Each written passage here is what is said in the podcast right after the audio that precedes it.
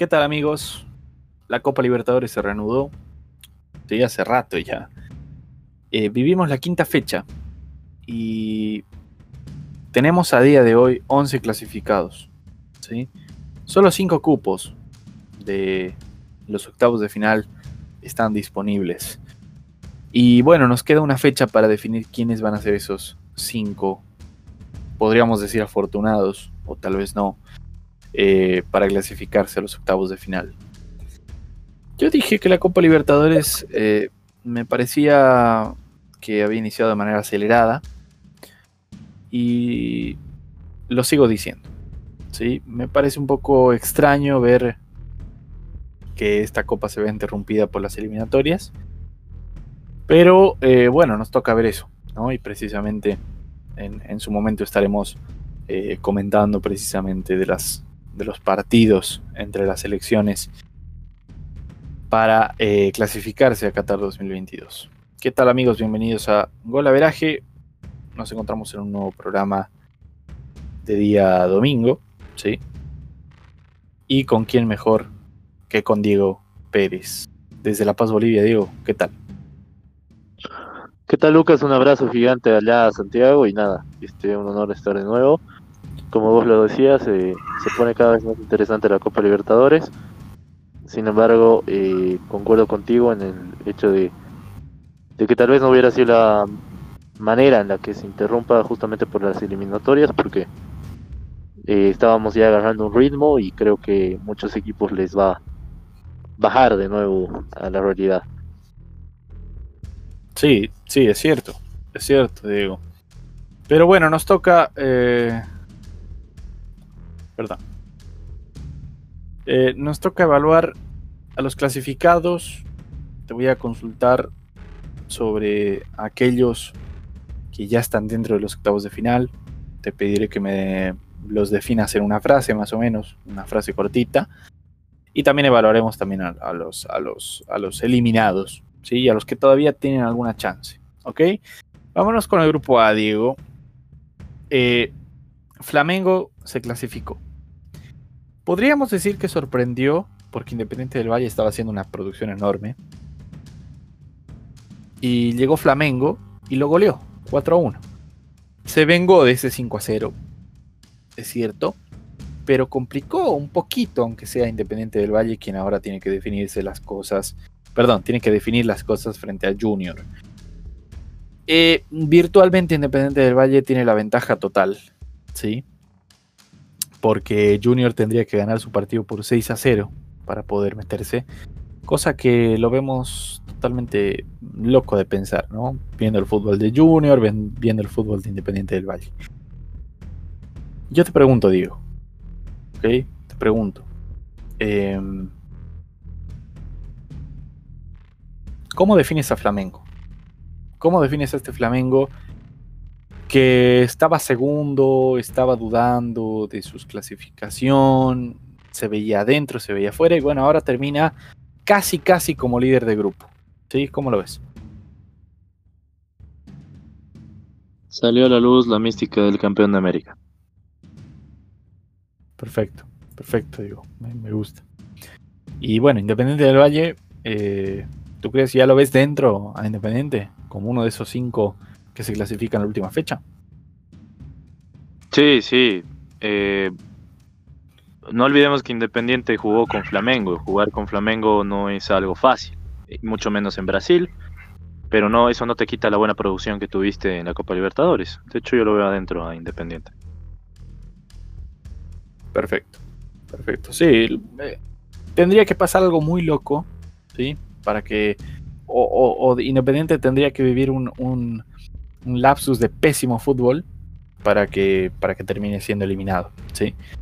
Bueno, grupo B. El grupo B, nosotros decíamos hace un par de programas atrás, el que se equivoca menos de estos dos, hablando de Guaraní y Bolívar, será el que finalmente eh, se meta a los octavos de final. El grupo B ya está definido y me atrevo a decir a que también ya tiene su líder de grupo, quien es Palmeiras. ¿Por qué me atrevo a decir esto? Porque tiene una diferencia de gol amplia, tiene tres puntos de ventaja y eh, recibe a el de nivel más bajo, ¿sí? Como local, quien es Tigre. Diego, ¿cómo defines a Palmeiras? Bueno, creo que en la actualidad Palmeiras es, el, es uno de los mejores equipos de Brasil y es regular. ¿Y a Guaraní? Bueno, Guaraní creo que hizo las cosas más interesantes, eh, fue un equipo más mm, eh, regular para arriba, entonces es un equipo que sabe a qué jugar.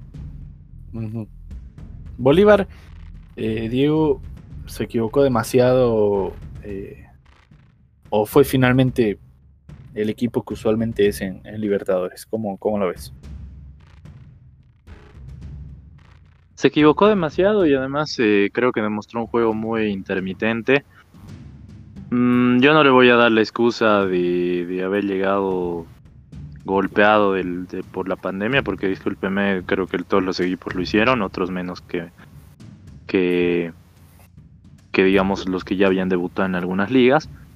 Eh, pero eso no es una excusa, entonces creo que eh, siendo Bolívar, además por los refuerzos que, que trajo, se equivocó bastante y tiene que ver mucho igual la mano del técnico ahí, ¿no? Bueno, el técnico quien posiblemente ya no continúe al mando del club boliviano. En el grupo C, Diego, nos encontramos con un Atlético Paranaense que, quiere terminar líder de grupo. Se clasificó, ¿sí? Tiene casi todo para hacer, para hacer su, su, su, clasificación como primero, eh, pero todavía hay como, ¿cómo decirlo? ¿no? Esa piedrita en el zapato de poder caer en la última fecha. Es muy improbable, ¿cierto? Pero se enfrenta a alguien que tiene el sueño de, la clasificación, quien es Peñarol. Te pregunto, Diego, ¿sí? Eh, ¿cómo defines Atlético Paranaense? Creo que es el equipo más bajo de,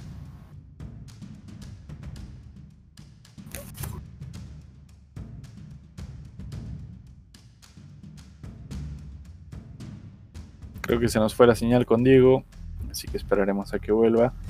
Lo que veníamos mencionando, amigos. Atlético Paranense se clasificó y ahora está la situación con Bisterman. ¿sí? La situación con Bisterman es que tiene 7 unidades, está segundo, depende de sí mismo para, clasificarse. Eh, ¿Por qué decimos esto? Porque, bueno, eh, se enfrenta frente a Colo Colo, un Colo Colo que eh, no tiene buen fútbol, ¿sí? Seamos sinceros. Pero parece ser que en Libertadores y por ahí se levanta un poquito mejor, ¿no? Ganó frente a Atlético Paranense, le ganó a Peñarol, es cierto, con mucha, mucho, con mucho desnivel dentro del partido. Eh, pero claro, pero claro, Wisterman termina con las chances en sus manos de clasificarse. ¿Por qué digo en sus manos? Porque si Wisterman gana no hay nada que pueda hacer Peñarol para eh, alcanzarlo en puntos. ¿Sí? Eh, Diego, ahora sí sé que volviste, eh, con, con, esta frase y con esta pregunta, ¿no? el prestigio de Bolivia una vez más en manos de Jorge Wisterman. ¿Se clasifica? Bueno, como boliviano puedo decirte que quiero obviamente que Wilstermann esté en la siguiente fase. Eh, y también porque creo que fue el equipo, valga la redundancia, boliviano que mejor hizo las cosas en esta copa.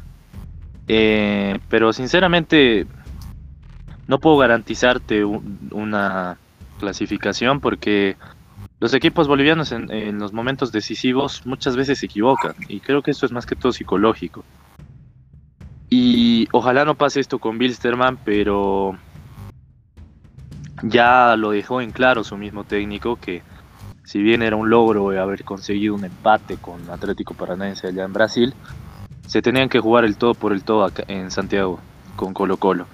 Y él mismo dijo que iba a ser complicado porque el Colo Colo en su cancha, al menos en Libertadores, creo que siempre ha demostrado ser un equipo solvente.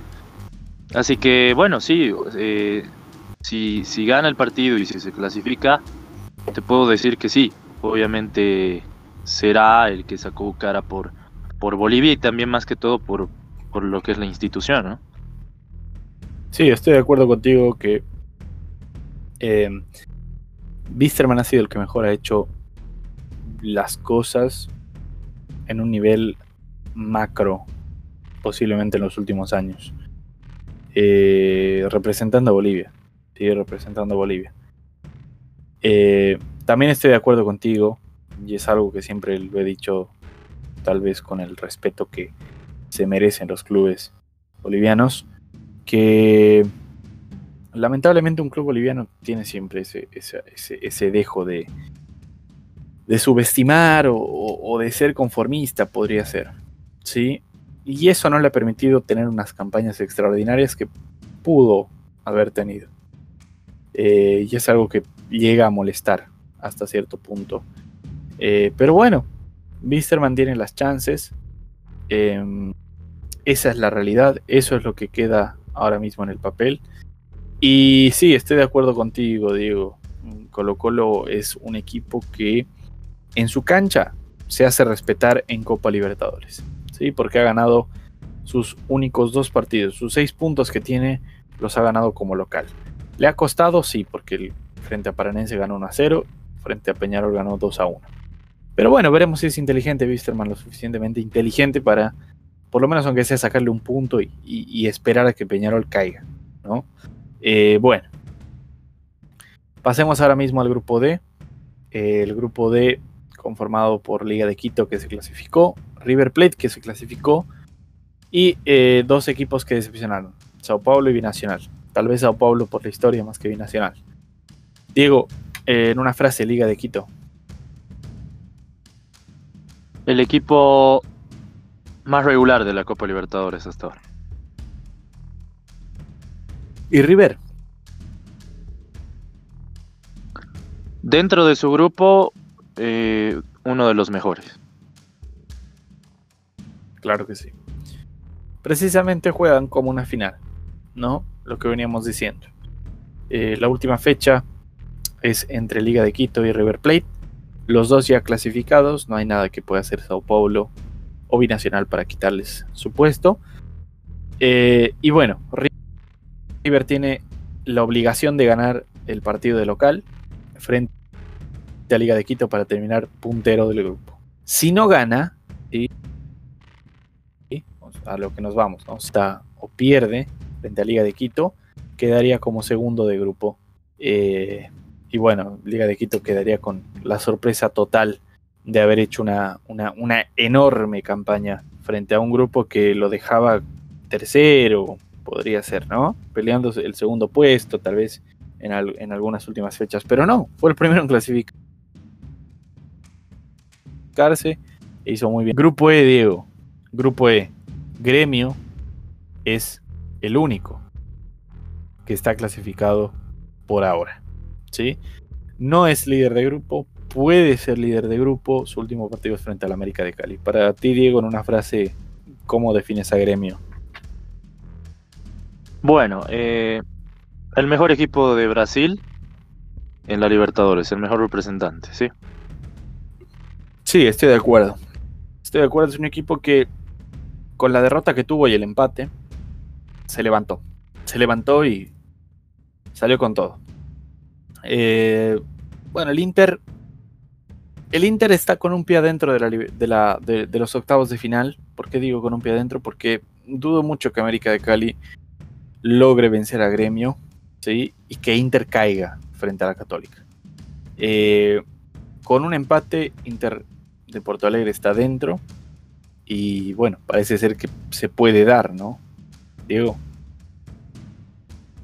Sí, Mm, bueno, y justamente por lo que vos mencionabas, ¿no? Eh, América de Cali es una producción muy pobre. Y la verdad, eh, a momentos intentaba como demostrar que era un equipo regular, pero no, no, se vio esto. Y, y, bueno, obviamente habrá que entender que, que prácticamente para mí ya está clasificado el internacional. Como tú decías, tendría que ocurrir un milagro para que esto no pase, pero ya lo dije, eh, Internacional está prácticamente adentro de la Copa. Sí, sí, de acuerdo. Los dos brasileños terminan metiéndose. En el grupo F, ¿sí? El grupo F que más resuelto no puede estar, ¿ok? Eh, con un Nacional que fue el primer equipo de la Libertadores en clasificarse, pero que en la última fe, o sea, la penúltima fecha se tropezó, ¿sí? Porque terminó perdiendo frente a Racing. Ahora Racing está puntero. ¿Por qué está puntero? Me dicen muchos si hay misma diferencia de gol, si hay mismos goles a favor, si hay mismos goles en contra.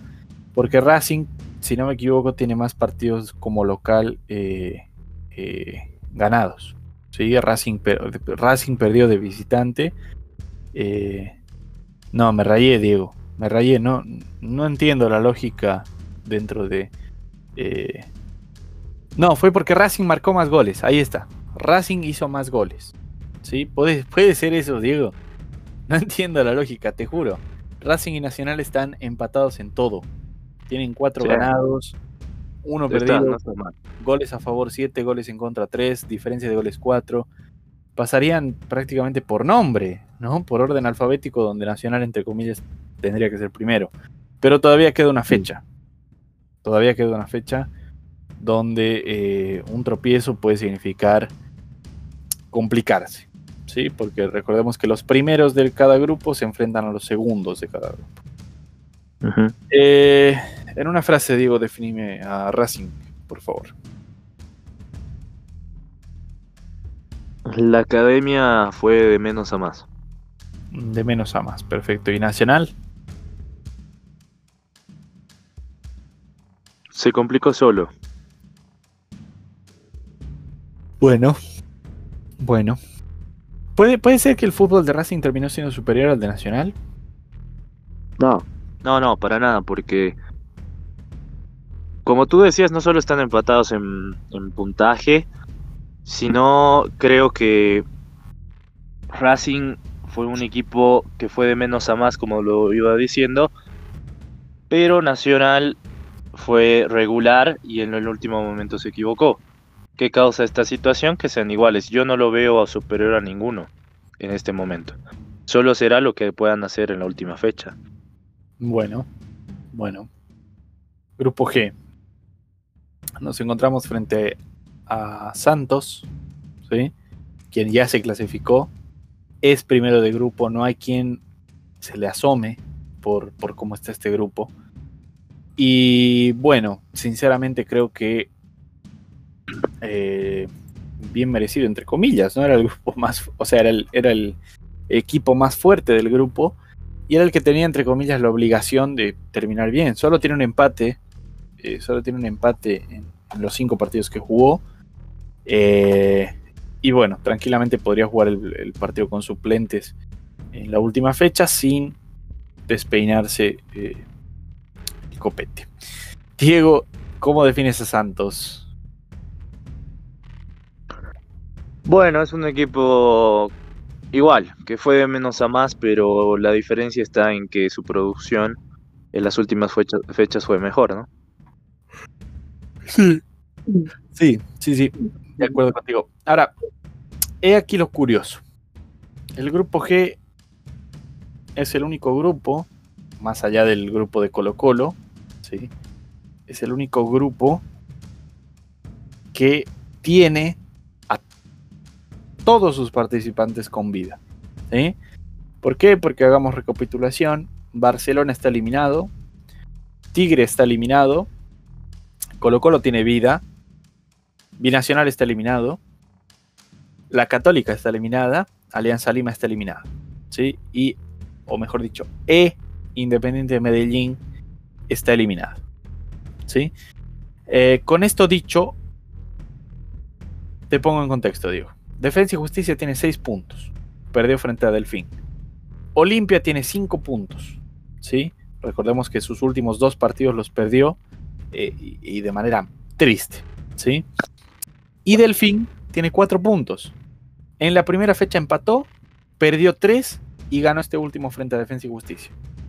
Eh, con esto, con esto, si Delfín le gana a Olimpia y el Santos le gana a Defensa y Justicia, Delfín se mete a octavos de final. ¿sí? Si Olimpia gana el partido y Defensa y Justicia lo pierde o lo empata, vemos a Olimpia eh, en los octavos de final. Y si Defensa y Justicia gana el partido frente a Santos, lo vemos en octavos de final. Eh, es el grupo más débil, podríamos decir eso, Diego. Y segundo, eh, termina siendo emocionante, ¿no? Es el grupo más débil, pero justamente porque Olimpia debería dejar de haberse complicado hace mucho tiempo. ¿Y por qué digo esto? Porque debería ser el que está acompañando a Santos eh, en la clasificatoria, pero eso es en los papeles. Eh, se complicó solo. Recuerdo que tú decías, Lucas, en programas atrás, que íbamos a ver en las últimas fechas cuánto le servía el empate a Olimpia eh, en Brasil contra Santos. Y es cierto lo que decías respecto a que es un grupo débil, sí, pero más que todo por Olimpia. Defensa y Justicia y Delfín son equipos que todavía están consolidándose en su estructura de equipo, ¿no? Si bien eh, Defensa es un equipo argentino, puede ser un poquito más eh, mejor estructurado, con más competitividad. Yo creo que Hernán Crespo recién está encontrando esa esencia y, y forma de, de juego que quiere seguro con su, con su equipo. Y lo que es Delfín, bueno, es un equipo de tabla para abajo en, la, en el Ecuador que en los últimos años eh, igual ha ido mostrando un poco más de solidez. Sí, me refrescaste la memoria, Diego. Me acuerdo que discrepamos porque tú me decías que Olimpia se llevaba el punto de oro en Brasil eh, por un posible desempate para, para, para ser líder de grupo. Pero no imaginábamos que Olimpia iba a bajar tanto su nivel y que Santos lo iba digamos, iba a pasear en el grupo sin despeinarse para, bueno, terminar en esta situación. Aún así, eh, digo con certeza que el segundo de este grupo va a ser el más débil y va a ser el que todos los primeros van a querer enfrentarse en octavos de final. ¿sí? Lo digo con respeto porque ya hemos visto sorpresas de equipazos que en octavos de final se ponen las pilas y rompen con todo. Así que también hay que tener ojo con eso. Diego, llegamos al último grupo, el grupo de eh, el grupo H de Boca Juniors, Caracas, Libertad y Medellín. Independiente de Medellín, que tenía cero puntos, que era, entre comillas, el peor equipo de la Libertadores por no tener ni una sola unidad. Ahora, sí, ahora eh, le gana a Caracas y consigue sus primeros tres. ¿Le alcanza para algo? para el honor, diría yo. ¿Sí? Porque está muy lejos siquiera de Sudamericana. Eh, ahí tenemos otro clasificado que es Boca Juniors y que eh, sin mucho, ¿sí? Sin mucho, termina también eh, como líder de grupo. Caracas tiene 7, Libertad tiene 7. y bueno, ganando su partido, hipotéticamente, conseguirían 10 unidades. Ahora te pregunto, Diego, ¿cómo defines a Boca? Bueno, Boca sigue siendo ese equipo que tiene mística en Libertadores, ¿no? Eh, pero sí fue el más regular de su grupo. Eh, Caracas se complica solo. ¿sí? Decíamos la sorpresa Caracas. Se puede clasificar Caracas. Ojo con Caracas. Eh, Libertad le sacó un puntito de oro a Boca. Le hizo un muy buen partido. Boca se relajó mucho, diría yo, para, para, para lo que para lo que era Boca en el minuto. Pero claro, tenían razones para relajarse y las van a seguir teniendo porque no tienen que arriesgar jugadores para terminar eh, eh, como primeros de grupo, ¿no? Ya son primeros de grupo. Entonces en la última fecha van a ir relajados. Te pregunto, Diego, ¿se complica solo Caracas porque juega contra Boca en la última fecha? Libertad se enfrenta a Independiente de Medellín. No te voy a preguntar si Caracas le puede ganar a Boca, ¿sí? Te voy a preguntar si Independiente de Medellín le puede hacer el favorcito ¿eh? a Libertad. O perdón, a, Caracas. ¿sí? Venciendo a Libertad o por lo menos empatándole a Libertad para que haga lo propio eh, Caracas. ¿Podrá o no? Eh, la verdad lo he visto muy bajo al DIM. Y no sé si es tanto por su juego o por la forma en la que llegó, porque recordemos que llegó a este grupo desde, desde juegos de primera fase, ¿no? De prefase de Libertadores que, que mostraron quizás un team más activo, mejor puesto, eh, con, con una forma de jugabilidad más solvente. En la etapa de grupo se aplazó, entonces yo la verdad no veo, no lo veo con esa fuerza. teniendo en cuenta que ah, eh, además Libertad se las va a ir a jugar. Está a nada de, de, poder conseguir una clasificación con una victoria. Entonces, esa es la situación, ¿no? Y bueno, si Caracas eh, quiere clasificar y, y, retribuir lo que hizo en, en, esta copa, pues no le queda más que eh, ganar la boca, ¿no? No, no hay otra. Sí. Sí, Caracas tiene que ir al todo por el todo. Boca tendría que guardar su prestigio, ¿sí? Y conseguir esos 14 puntos para, para no ser el líder de grupo más débil. Pero repito, con lo que está viviendo Boca, ¿sí? Ahora, ojo, juegan la bombonera, la última fecha. Pero con lo que está viviendo Boca, eh, con los temas del COVID, con los temas de los propios jugadores, ¿sí? Que hay jugadores eh, con algunas molestias o que no hay muchos cambios, etcétera, etcétera. Podríamos pensar que Boca se va a relajar en el, en el último partido. Repito, ya no tiene ninguna obligación, como tampoco la tiene Santos, ¿sí? ya no tiene ninguna obligación, ni siquiera para terminar líder de grupo, porque ya lo es. ¿eh? Eh, así que bueno, bueno, tendremos que ver. Diego, ahora quiero entrar en una dinámica rápida para empezar a, despedir el programa. ¿sí? Te voy a mencionar, todavía quedan algunos eh, partidos, ¿cierto? Pero te voy a mencionar a los cuartos de cada grupo. ¿sí? Y de los cuartos de cada grupo tú me dirás el que tiene más honor, solo uno. ¿sí? Solo, no, dos, ok, dos, dos. Dos equipos que, que consiguieron ser eliminados en cuarto lugar con honor. Y dos equipos que hicieron el papelón de la Libertadores. Todavía queda una fecha, pero creo que hasta ahora ya podemos empezar a analizar. ¿sí? Te dicto los cuartos de cada grupo. En el grupo A, Barcelona de Ecuador con 3 puntos. En el grupo B, Tigre con un punto. En el grupo C, Colo Colo con 6 puntos, todavía tiene chances. En el grupo D, Binacional con 3 puntos. En el grupo E, La Católica con 4 puntos. En el grupo F, Alianza Lima con un punto. En el grupo G, Delfín con 4 unidades, todavía tiene chances. Y en el grupo H, Independiente de Medellín con 3 puntos. Diego, los dos con más honor. Eh, está difícil, pero yo creo que podrían ser los que siguen peleando por la clasificación o no, o no. Eh, sí, sí, obviamente por, por, por, la chance, pero pero la verdad no los pondría. Siendo sincero, o sea, Sí, está bien. Dime, dime tus dos. Ok. Eh, está Tigre, ¿sí? Y le voy a dar a lo que viene a ser Alianza Lima. Son los dos. Los más honrosos.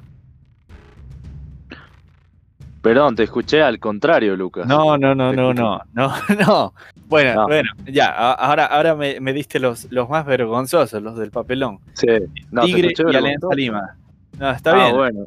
Cambiemos, cambiemos un, eh, eh, hagamos enroque con, con eso, ¿sí? ¿Por qué los consideras como los peores? Ah, bueno, debe ser problema de señal. Disculpen la audiencia. No hay problema. No, a ver, eh, no, sí, sí, evidentemente los dos como los peores porque, a ver, Tigre sí consiguió, es cierto, un empate con Bolívar, pero sinceramente tuvo producciones paupérrimas de visitante y de local también. Y Alianza Lima no sumó más que puntos. Eh, o sea, la verdad yo me esperaba de Alianza Lima un poco más porque es uno de los más grandes de Perú. Entonces los considero los, los dos equipos que hicieron una actuación paupérrima. Los más honrosos. Eh, bueno, a ver, creo que está clarísimo que Gremio es un, muy, una muy buena fase de grupos. No, no, no, no, no, no, no, no. no. Eh, los más honrosos que ahora están en cuarto, de lugar, cuarto lugar, eh, Diego. Ah, bueno, ya. Sí, sí, sí, sí, sí. Que todavía tienen chances de clasificar, decir.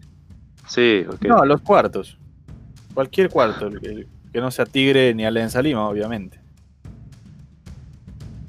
Te los dicto de mm, nuevo. Bueno, a ver. Dictámela. Colo Colo, Binacional, Católica, Delfín, Independiente de Medellín. Igual es complejo, ¿no? Pero bueno, a ver, le voy a dar a Católica. Para mí Católica es un es una actuación honrosa. Eh, pueden discrepar muchos en el sentido de que no le alcanzó para ciertas connotaciones, pero me gustó su actuación en esta oportunidad, teniendo en cuenta los dos rivales em, poderosos que tuvo como Internacional y Gremio. Y voy a ir por el otro lado, por Delfín. Eh, ¿Por qué Delfín? Porque Delfín siento que hizo un, una producción baja y buena. A lo que le alcanza, es decir, la plantilla de Delfín, si uno se fija, no es una de las mejores ni tampoco es llena de estrellas pero lo importante está en lo cómo se produce y cómo muestra su forma de juego, ¿no? Porque muy pocos, y hay que ser sinceros con, en esto, eh, han mostrado que pueden plantarse ante rivales duros con lo que tienen. Y mucho más desde la vuelta de lo que fue la cuarentena en todos los países y volviendo a la Libertadores, que obviamente caló seguro en muchos equipos, tanto en la forma física como táctica.